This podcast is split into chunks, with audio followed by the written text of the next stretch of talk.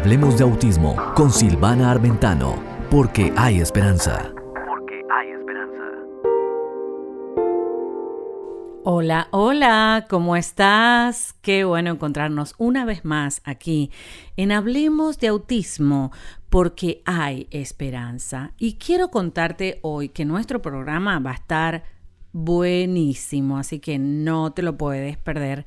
Hasta el final tenemos mucho contenido con una entrevista espectacular y claro, obviamente trayendo esperanza en cada palabra que decimos para que sepas que la situación que estás pasando en este momento es simplemente eso que dije, momentánea. Quiero que repasemos juntos 15 de los signos que pudieran presentarse en los niños pequeños, ¿no es cierto? Un año, año y medio, que pudieran ser signos de autismo. Y quiero que estés pendiente a estos signos porque obviamente que cuando hay tres o más de ellos necesitan una intervención para que los, eh, estos niños puedan salir adelante. A veces no es necesariamente autismo, puede ser retraso en el desarrollo o retraso, retraso en el habla.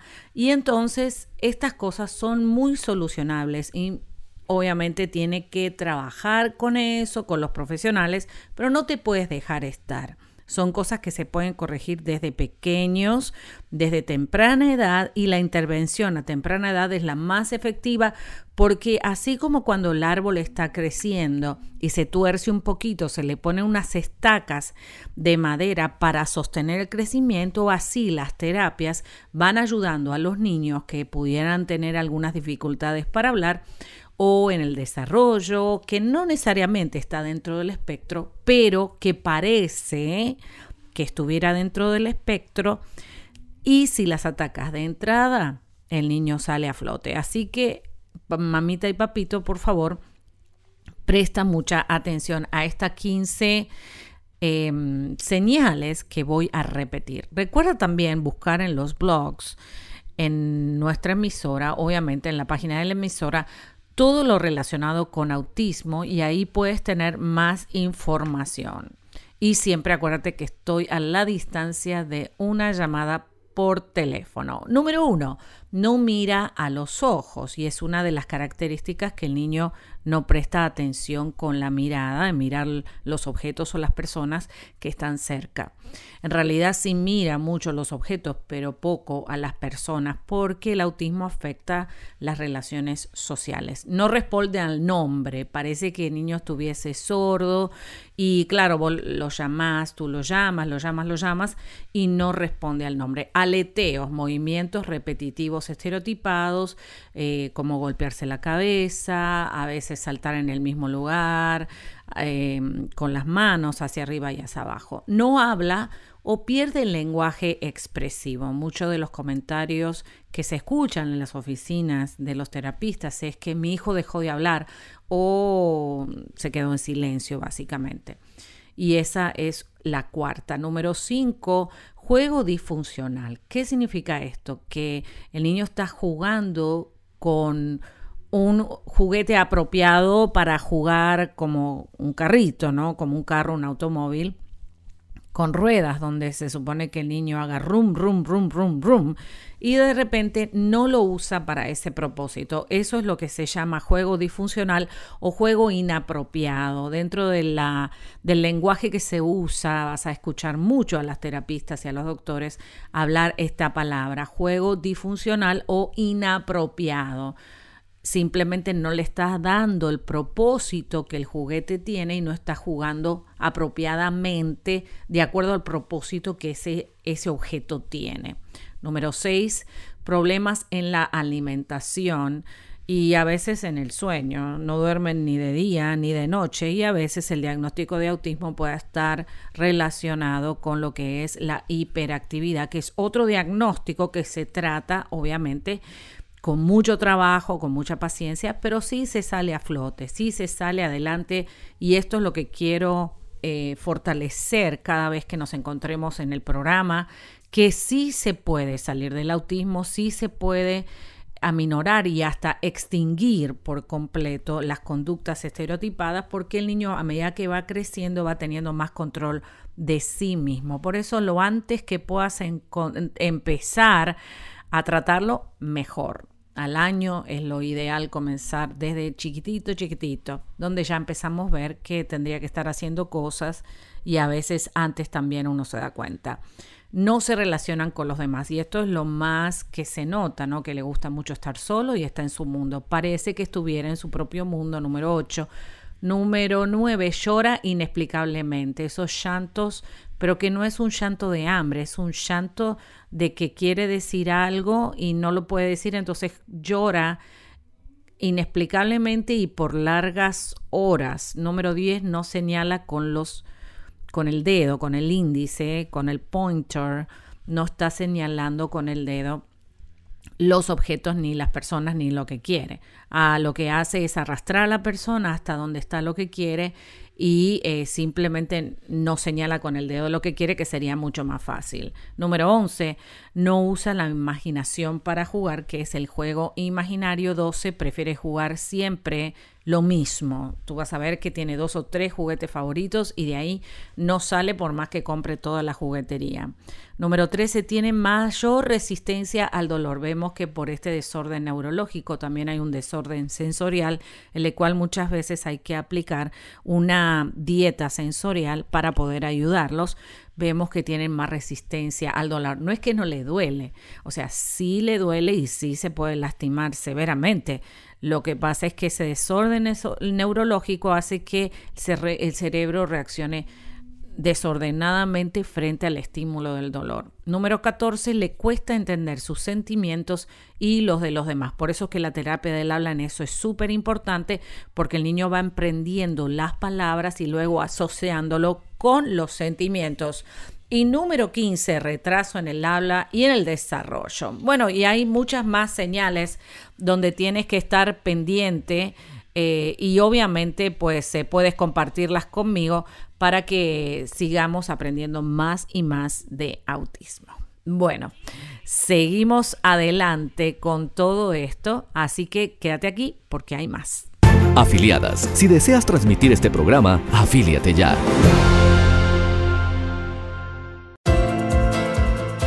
Noticias de autismo, novedades, eventos, comunidades. Participa como corresponsal desde tu lugar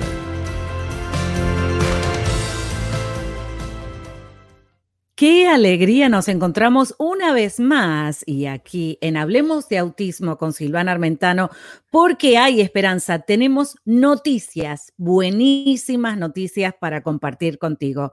Para eso tenemos a nuestra corresponsal, nuestra amiga Faira Castro, que nos va a traer información reciente para edificar tu vida. Hola Faira, ¿cómo estás? Hola Silmana, feliz nuevamente de estar acompañándote en tu programa, así que un saludo caluroso a toda la audiencia que está en sintonía en el día de hoy. Qué bueno. Bueno, cuéntanos qué tienes para hoy, porque estamos súper entusiasmados de que nos des un poquito más de información. Bueno, hoy les traigo consejos para disfrutar durante el confinamiento digital de una manera saludable en familia. Así que para muchas personas que se encuentran eh, en estos momentos eh, confinadas, por todo lo que ha sucedido con eh, el coronavirus, eh, les tenemos 10 consejos prácticos. Entonces, el número uno es planificar las conexiones. Todos estos consejos, Silvana, tienen que ver eh, con el tiempo que nosotros ahora le estamos permitiendo a nuestros hijos estar aún más conectados a los tablets, a los teléfonos inteligentes o a la televisión, porque tenemos más tiempo en casa con ellos. Entonces, es importante planificar las conexiones. recomiendan crear horarios eh, con límite y tiempo máximo de uso.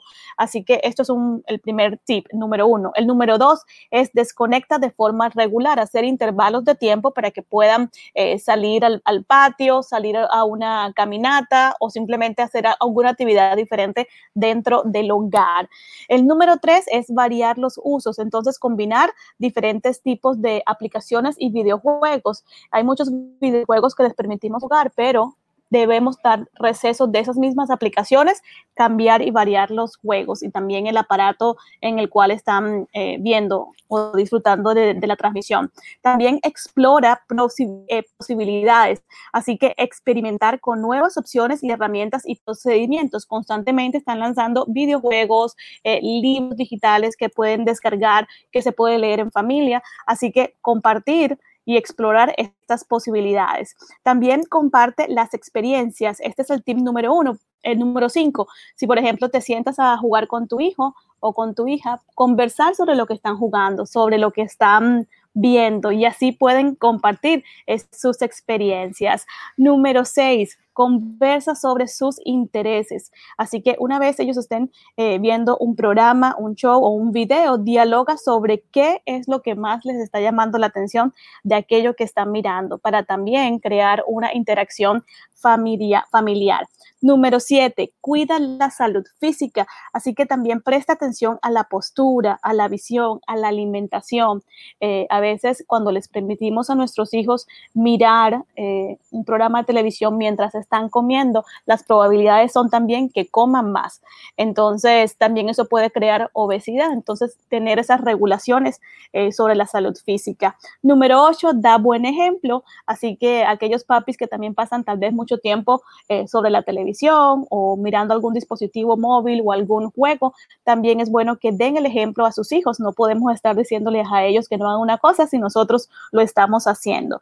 Número nueve, ayúdate de la técnica. Así que utiliza sistemas para el control parental y también el bienestar digital. Hay muchos computadores que te permiten ver qué es lo que nuestros chicos están mirando y poder eh, controlar también, obviamente, eh, cualquier eh, situación que se pueda salir de control dentro de las redes sociales.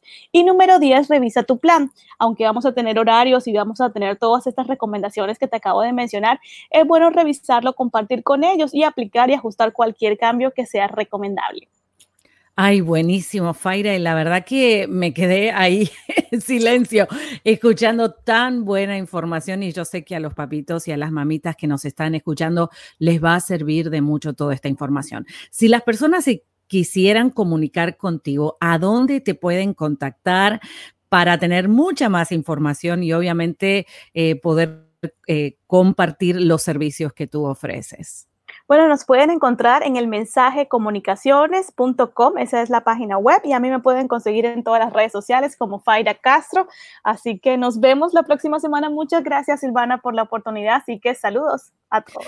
Gracias, muchísimas gracias a ti, Faira, por haber estado con nosotros hoy y a ti que estás ahí mirando no te cambies de dial porque hay mucho más, mucha más información para edificar tu vida porque hablemos de autismo, porque hay esperanza.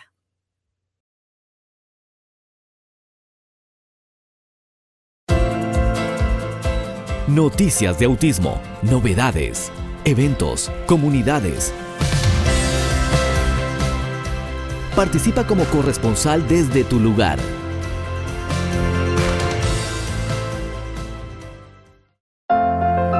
Tus preguntas tienen respuesta. Tus preguntas tienen respuesta. Para participar, envíanos tus preguntas al WhatsApp 305-968-6180. 305-968-6180. Lo que todo niño con autismo quiere que sepas. La voz del autista. Soy sensible al rechazo y aprovecho el autismo para esconderme más cada vez que me siento rechazado. Cuando trato de expresarme y no me salen las palabras.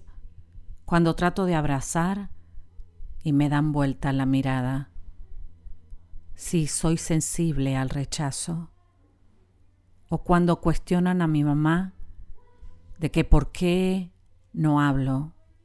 Yo entiendo todo lo que están diciendo y que están hablando de mí. Y me duele mucho el que no pueda responderles. Mas sin embargo sigo en mi movimiento estereotipado para por lo menos pasar desapercibido. Pero más lo hago, más me miran. me miran con esos ojos de juicio, con esos ojos de lástima, y yo siento el rechazo. Siempre que voy al supermercado me siento así. Pero últimamente ya no me siento tan mal. Encontré a alguien que hace lo mismo que yo. Y ahora me encanta ir al supermercado y compartir mis movimientos junto con ese ser tan especial. Es una señora mayor, con el pelo gris, y ella siempre me sonríe cuando me ve. Ella me contó que tiene un nieto como yo y que se divierten mucho haciendo muchas tonterías.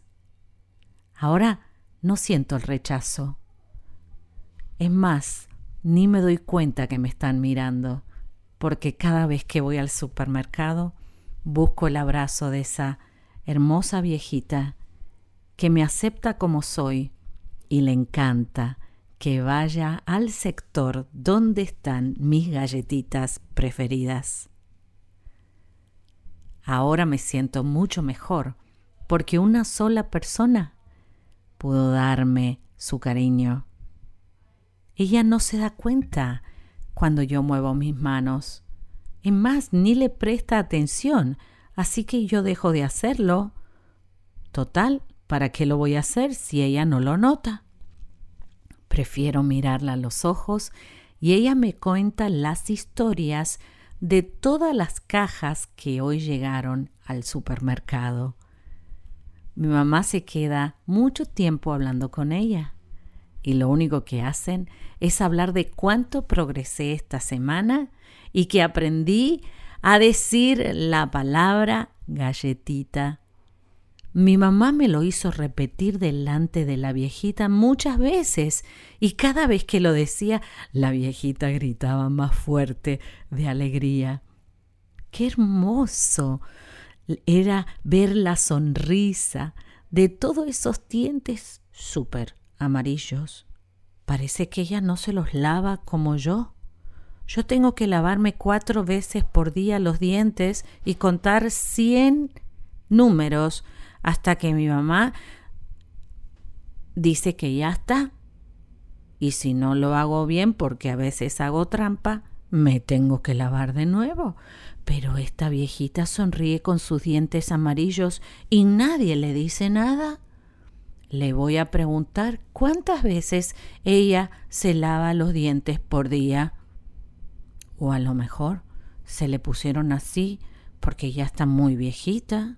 Y cuando yo esté viejito, ¿se me pondrán los dientes amarillos?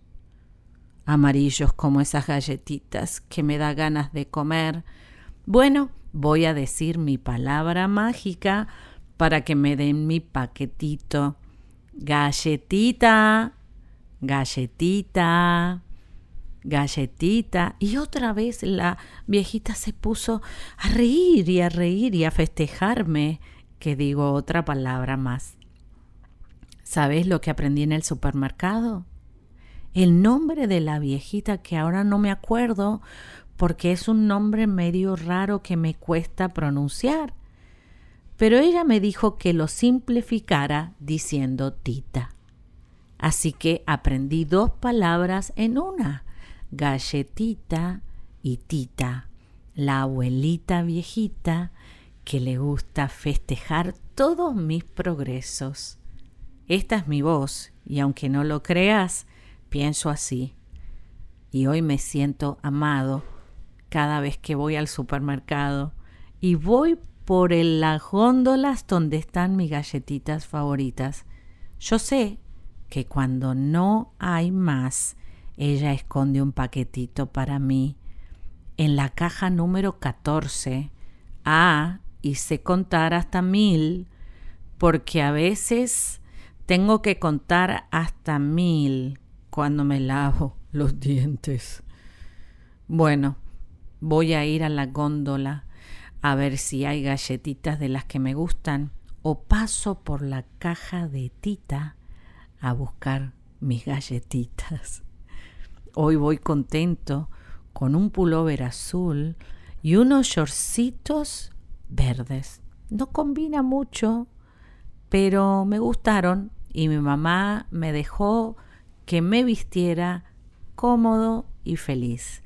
Así que escogí lo que más me gusta y me lo puse para disfrutar cada una de las galletitas en forma de ositos y a veces de jirafas o de elefantes. Bueno, estoy apurado, así que hablamos después. ¡Ay! Sonó el teléfono y ese es el el reloj de mi mamá que dice que tenemos que irnos porque tengo que ir a lavarme los dientes. Nos vemos. Lo que todo niño con autismo quiere que sepas. La voz del autista.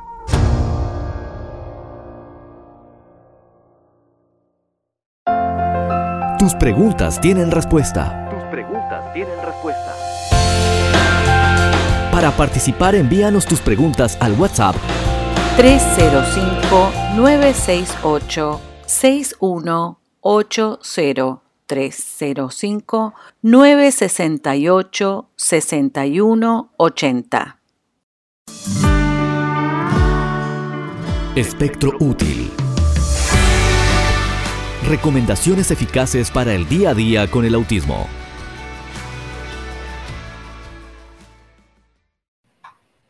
Muy bien, y seguimos aquí en Espectro Útil, el segmento de Hablemos de Autismo porque hay esperanza. Y en esta oportunidad tenemos a la licenciada Jocelyn Terreros que nos va a hablar de un tema súper importante. Tres cosas que podemos hacer para poder eh, prevenir una crisis. Y aquí los micrófonos son tuyos, Jocelyn. Bueno, muy bien. Eh, pues primero, hola Silvana, es un gusto estar nuevamente aquí contigo, estoy dando esta información que es de muchísima ayuda, ¿no? Además a los papitos que estamos pasando, que somos nuevos en esto. Entonces, bueno, eh, el tema es tres cositas que podemos hacer para prevenir o evitar una crisis.